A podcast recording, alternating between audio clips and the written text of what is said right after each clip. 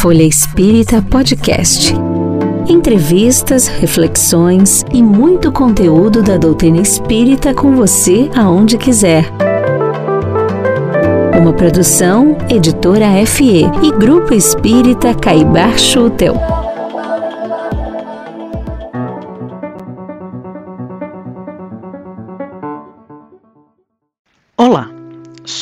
Sou Helena Gritzapes e apresentamos hoje o terceiro podcast da série de programas que nos traz um resumo dos temas apresentados no mais recente congresso da Associação Médico Espírita Internacional, realizado de forma virtual em 21 e 22 de novembro de 2020.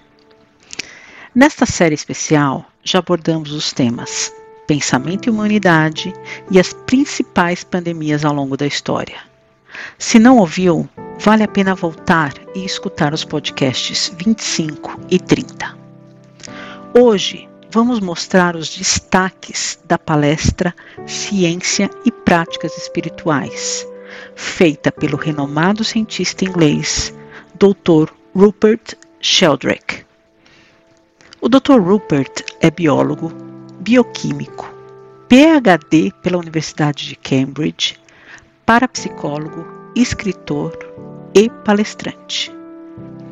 Ele é autor de inúmeras pesquisas científicas sobre ciência e espiritualidade e autor de nove livros, entre eles Ciência Sem Dogmas, A Nova Revolução Científica e o Fim do Paradigma Materialista, lançado em português em 2014. Assim como nos programas anteriores, buscamos abordar o tema de forma simples. A palestra do Dr. Rupert foi feita, obviamente, em inglês, mas não se preocupem. Aqui traremos os destaques traduzidos para o português. Por isso, não estranhem a voz original ao fundo do Dr. Sheldrake. Para o Dr. Sheldrake, a ciência pode iluminar as práticas espirituais e religiosas. Vamos acompanhar o que ele diz sobre o tema.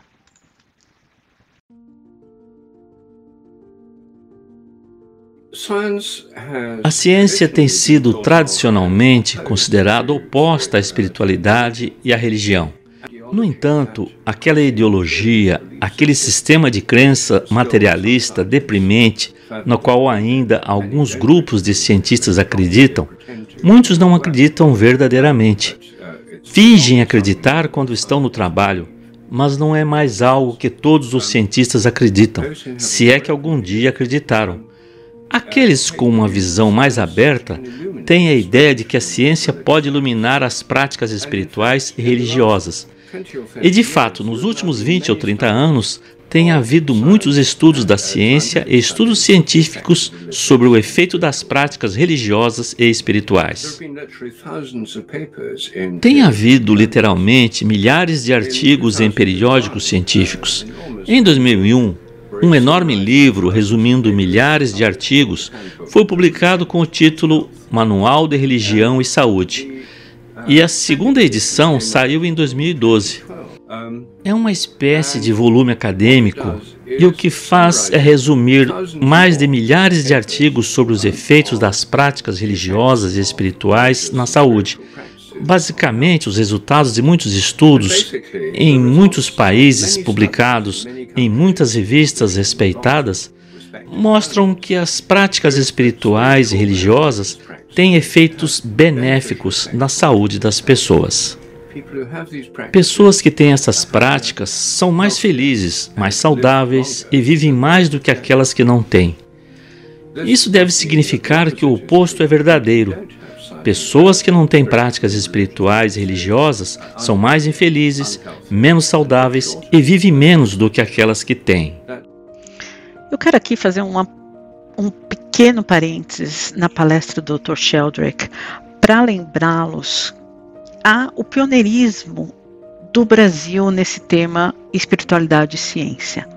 A Associação Médico Espírita de São Paulo, a AME São Paulo, nasceu em 1968. A AME Brasil, que congrega as AMEs de todo o Brasil, nasceu em 1995. E a AME Internacional, que cedia esse congresso que a gente está aqui destacando as palestras, nasceu em 1999. Vamos voltar agora ao Dr. Sheldrake. É por isso que acho que o ateísmo militante deveria vir com um alerta de saúde. Portanto, há muitos benefícios e, claro, muitas práticas espirituais diferentes. E como também sou um cientista e um investigador espiritual, eu mesmo, com uma série de práticas espirituais, em meus dois livros mais recentes, juntei esses dois lados de minha própria vida. E, na verdade, por meio desses estudos científicos, muitos cientistas estão agora juntando essas áreas. Dos nove livros que o Dr. Sheldrake tem publicado, dois deles falam especificamente sobre ciência e práticas espirituais. Nesses dois livros, ele aborda ao todo 14 práticas religiosas ou espirituais, como ele gosta de chamar. E ele traz os estudos científicos que mostram os benefícios dessas 14 práticas. Para começar aqui, ele destaca o que é comum nessas práticas, que é a gratidão. Os estudos científicos que mostram os benefícios de praticar a gratidão. Vamos ouvi-lo. A gratidão é fundamental em todas as religiões. Todas elas envolvem orações, hinos, salmos, formas de agradecimento. Todas elas nos encorajam a sermos gratos e, na verdade, é claro, o comportamento humano civilizado normal nos encoraja a sermos gratos. Vocês sabem, as crianças são ensinadas a dizer obrigado quando recebem algo, porque é apenas educado reconhecer algo que recebeu. No ramo da psicologia chamado psicologia positiva, que estuda o que faz as pessoas felizes, esses estudos sobre o que as deixava felizes mostraram que pessoas felizes geralmente são pessoas gratas. Isso talvez não seja muito surpreendente. O oposto de ser grato é dar as coisas como certas ou sentir-se no direito, e as pessoas que são assim frequentemente reclamam muito mais. Não é surpreendente que as pessoas que são ingratas, que não dizem obrigado, que sente que tem direito a tudo, é quem reclama muito, é menos popular e menos feliz que a pessoa grata. O Dr. Sheldrake conta aqui que na pesquisa eles chegaram no dilema de Tostines, quem é mais velho sabe o que eu estou falando, mas na verdade a dúvida era: as pessoas são felizes porque são gratas ou são gratas porque são felizes?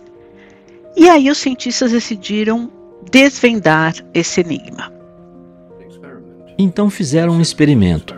Seu experimento mais simples envolve dividir um grupo de pessoas em três subgrupos aleatoriamente. Um desses subgrupos é convidado a escrever uma lista de problemas que eles tiveram na semana anterior, coisas que os deixaram infelizes. O segundo grupo é convidado a escrever uma história sobre algo que aconteceu na semana anterior.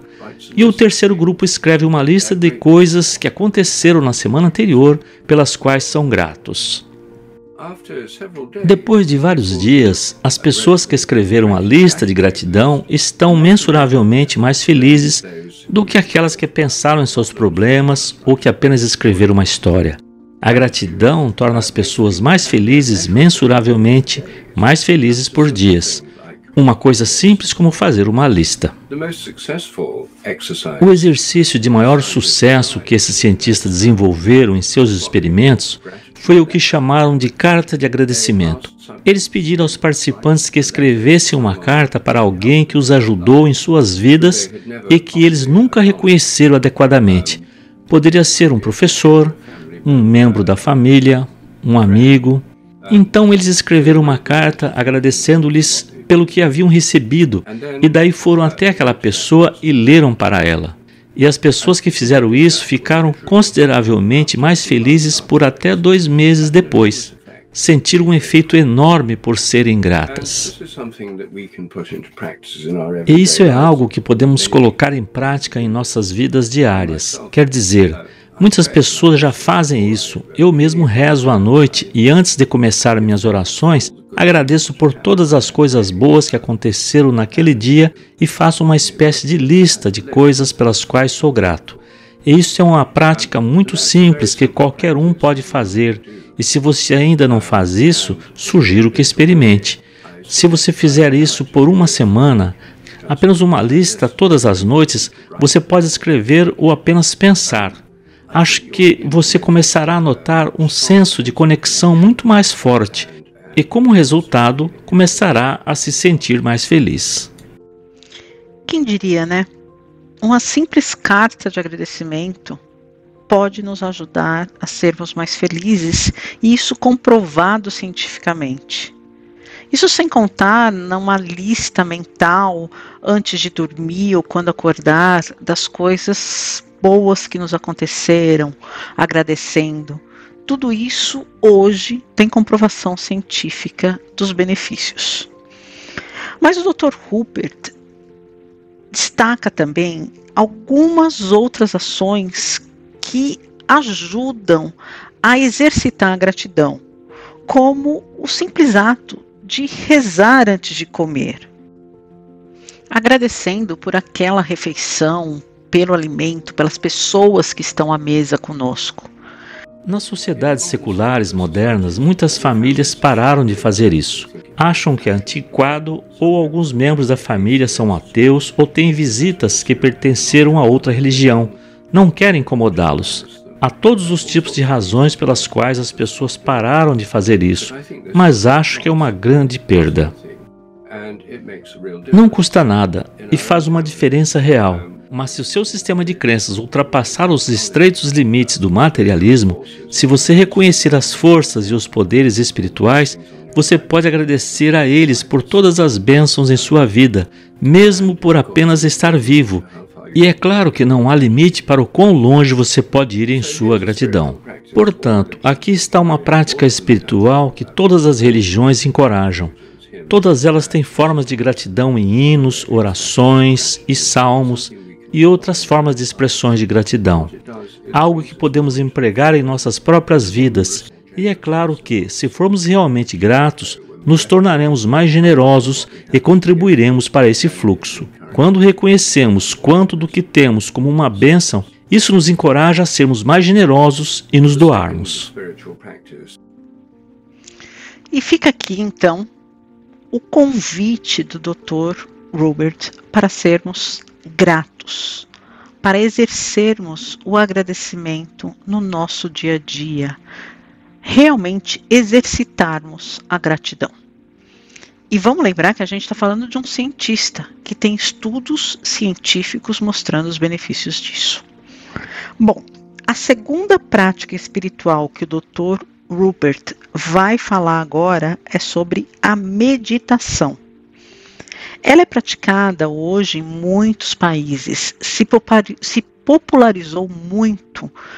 Agora na pandemia, recebe muitos nomes, tem o nome de mindfulness, mas vamos ouvir agora os estudos científicos que comprovam os benefícios das práticas meditativas. Existem dois tipos principais de meditação: aqueles que envolvem orações repetitivas ou mantras, e meditação mindfulness, que envolve prestar atenção à respiração, às sensações no corpo. Ambas são maneiras de nos tornarmos presentes e nos desligarmos de um envolvimento no fluxo constante de pensamentos tagarelando em nossas mentes. Nosso diálogo interior cheio de, vocês sabem, coisas como preocupações, ansiedades, ressentimentos, fantasias, medos, todas as coisas que a nossa mente está cheia normalmente. As partes do cérebro envolvidas com esse diálogo interno são chamadas de rede de modo padrão. E durante a meditação, as varreduras cerebrais mostram que há uma diminuição da atividade da rede de modo padrão conforme chegarmos mais ao presente, À medida que nos concentrarmos no mantra ou na respiração, nos separamos dessa cadeia de pensamentos. Então, meditação é algo que traz as pessoas ao presente, faz com que se sintam mais calmas, tem efeitos fisiológicos mensuráveis, reduz a pressão arterial, as pessoas dormem melhor, pessoas que meditam regularmente ficam menos deprimidas, e essa é uma das razões porque agora você pode obter uma receita para meditação de um psiquiatra aqui na Grã-Bretanha, em nosso Serviço Nacional de Saúde, porque a meditação tem se mostrado capaz de neutralizar a depressão leve e moderada com mais eficácia do que os medicamentos antidepressivos, e claro, com menos efeitos colaterais e claro também é mais barato. Sabemos que muitas pessoas já adotaram a meditação no seu dia a dia, mas também um grande número, na verdade a maioria, já tentou e não conseguiu por inúmeras razões. Porque não conseguia ficar parado, porque não conseguia parar os pensamentos que corriam em suas mentes. Mas vamos ouvir agora o Dr. Sheldrick falar dos benefícios da meditação. E aí, quem sabe você que já tentou e não conseguiu, não veja que vale a pena tentar de novo, especialmente pelos benefícios que a meditação vai te trazer. Ela tem efeitos mensuráveis na fisiologia do bem-estar, mesmo na anatomia do cérebro. Varreduras cerebrais de monges tibetanos que meditaram por anos mostram mudanças anatômicas que são resultados reais dessa meditação na própria estrutura de seus cérebros. Agora, os ateus são geralmente materialistas e têm uma visão de mundo de que a realidade consiste apenas de matéria. Por isso são chamados de materialistas e que a matéria é inconsciente sem propósito.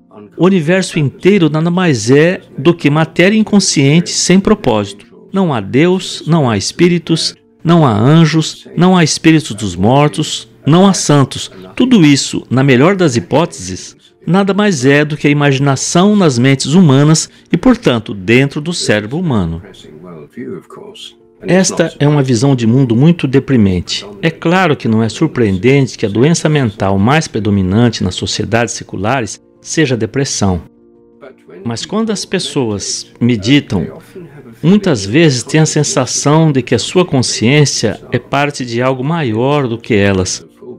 Uma medicação ou às vezes uma experiência mística completa. Experiências místicas acontecem quando sentimos que a nossa mente é parte de uma presença ou consciência maior ou parte de uma fonte maior de amor ou significado.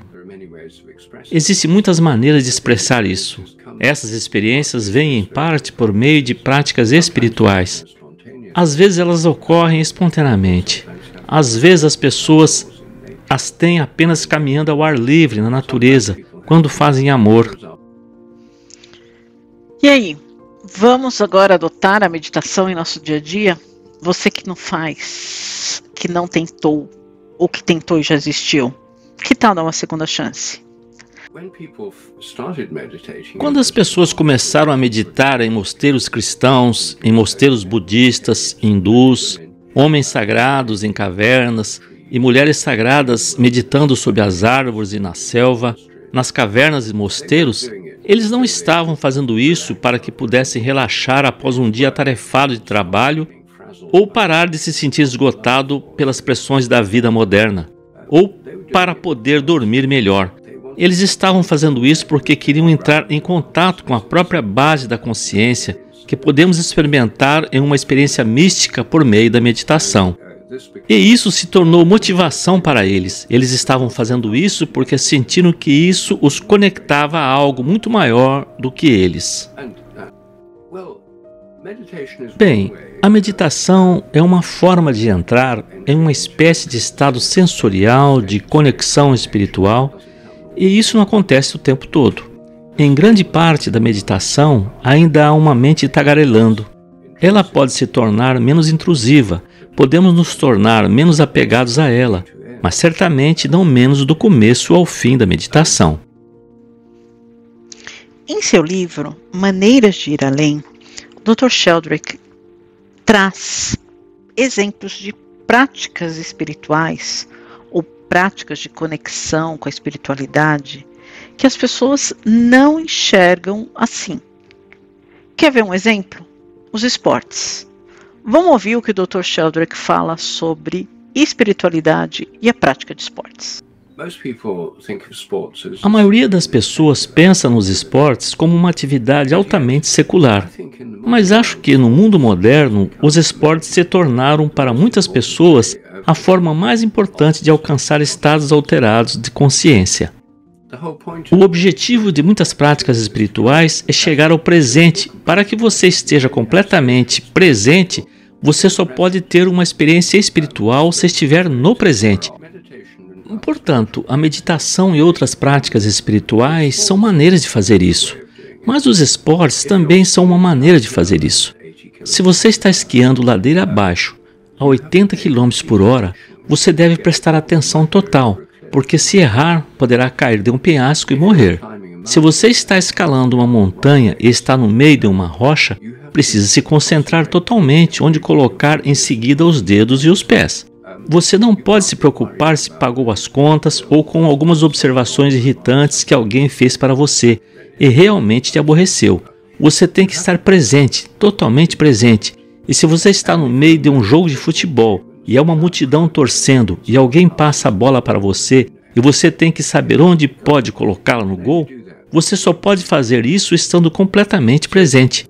Então, eu acho que esportes, incluindo jogos de equipe e coisas que não são jogos de equipe, como esqui e montanhismo, são todos exercícios de habilidade física trazendo você para o presente. Nas artes marciais orientais e no Zen budismo, a importância dessas habilidades físicas como práticas espirituais foi reconhecida há muito tempo. As artes marciais não são apenas para desenvolver músculos e ficar mais fortes. Trata-se de aprender sobre o fluxo de energia através do próprio corpo e dos oponentes e estar completamente presente. Um famoso livro chamado Zen, a Arte do Tiro com Arco, foi um dos primeiros livros a apresentar ao Ocidente essa forma oriental de pensar sobre os esportes como práticas espirituais. Vamos confessar que a gente nunca tinha olhado para o esporte com esse prisma de conexão espiritual. Eu, pelo menos, nunca tinha visto e o Dr. Sheldrick abriu um novo horizonte pelo menos para mim, de mostrar a conexão do presente com o olhar o presente com a conexão espiritual.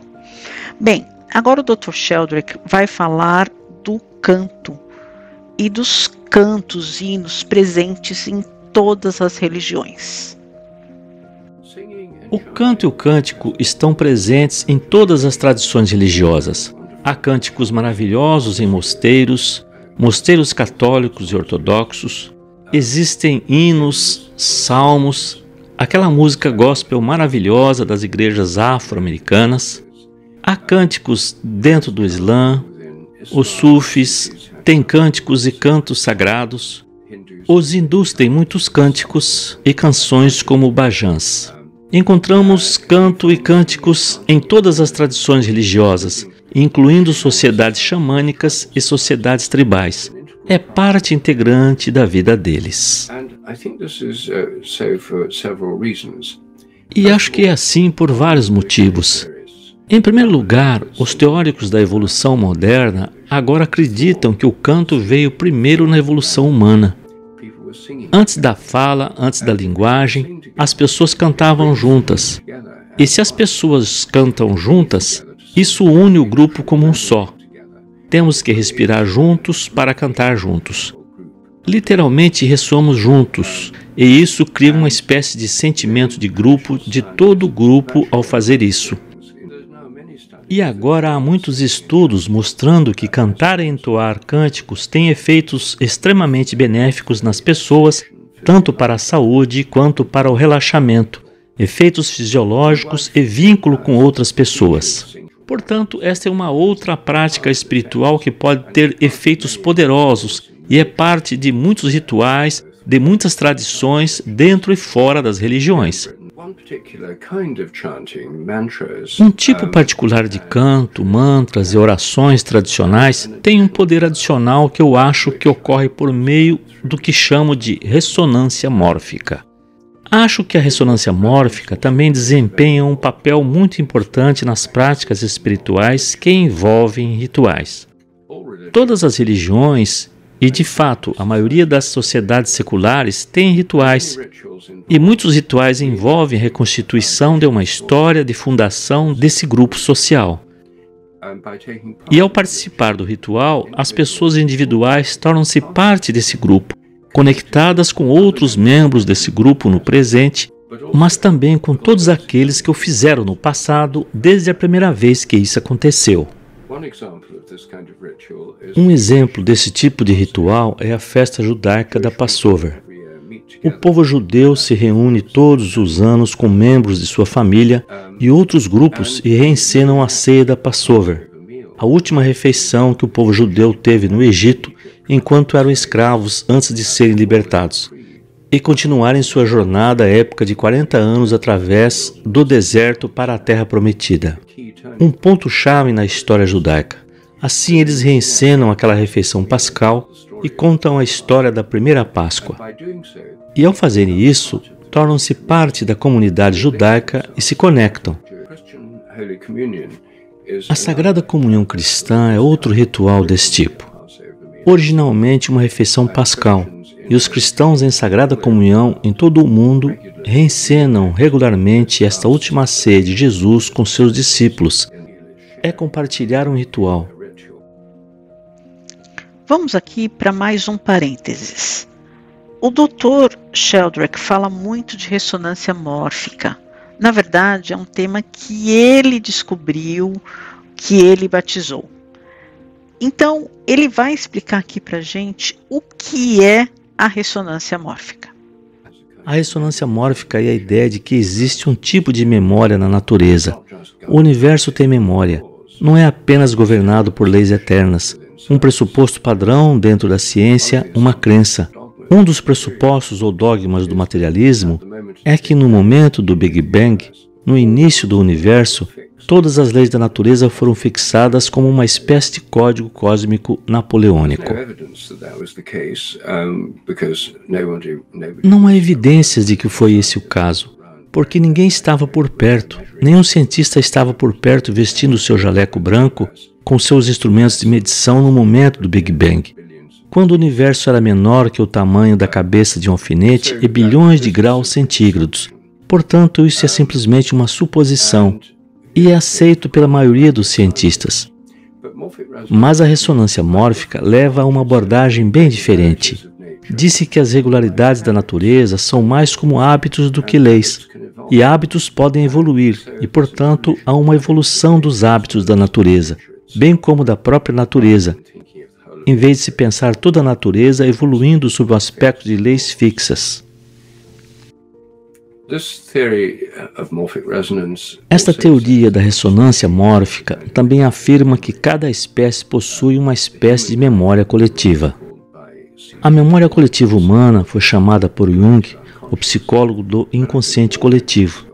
Mas acho que todas as memórias ou todas as espécies têm um inconsciente coletivo. Os instintos dos pássaros, aranhas e de todos os tipos de animais são uma espécie de memória coletiva da maneira como seus ancestrais se comportaram e responderam aos desafios. Todos nós recorremos à memória coletiva e, por sua vez, contribuímos para ela. A ressonância mórfica funciona com base na similaridade. Agora, dando continuidade à sua explicação sobre ressonância mórfica, a gente vai entender por que, que o Dr. Sheldrake é tão citado pelos cientistas espíritas quando eles abordam o perispírito. As memórias provavelmente não estão armazenadas dentro dos cérebros. Os materialistas gostam de argumentar que são eliminados com a morte. Se todas as memórias são eliminadas na morte do cérebro e na deterioração do cérebro, então a sobrevivência à morte corporal é impossível É impossível que as pessoas sobrevivam e tenham uma vida após esta vida como espíritos ou como almas, ou em qualquer forma que você os conceba. É impossível para os ancestrais nos influenciarem hoje.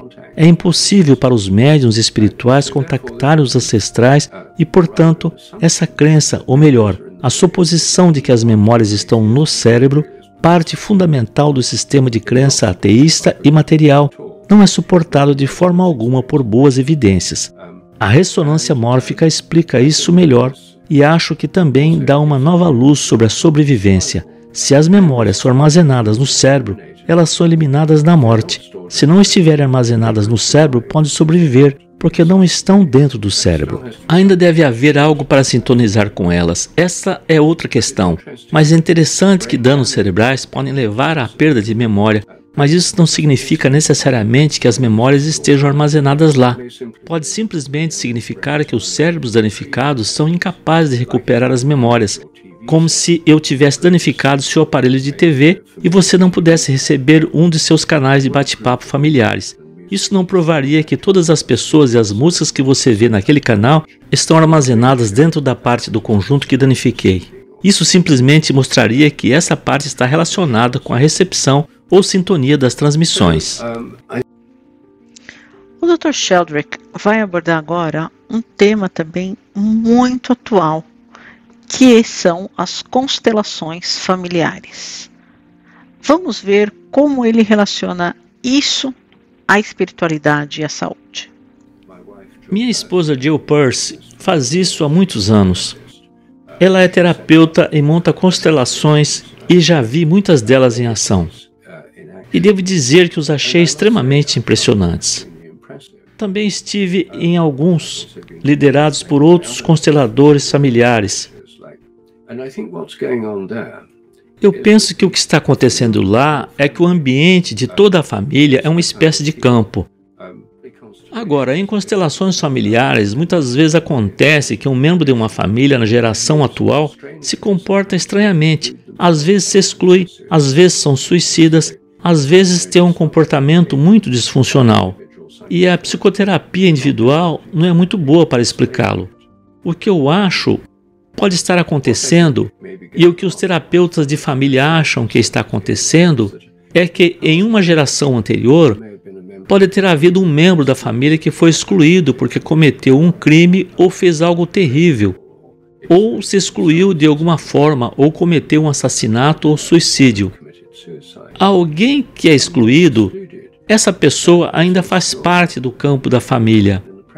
E na geração atual, alguém pode assumir esse papel sem saber porquê, mesmo sem saber nada sobre a história da família, e ao se excluir ou se tornar suicida, está sendo leal àquela pessoa que está representando nesta geração. E nesta forma de terapia, voltando às gerações anteriores, trazendo a pessoa excluída integrando-a com o campo familiar, muitas vezes tem efeitos de cura profundos, um tipo um tanto misterioso nas pessoas da geração atual, mesmo nas pessoas que não estão presentes na sessão que você conhece remotamente, tios, tias, primos, irmãos, pais separados, outros que nem sabiam que alguém estava indo para uma terapia de constelação familiar, às vezes ligam ou dizem que de repente se sente diferente ou que mudou ou eles sentem a mudança no campo.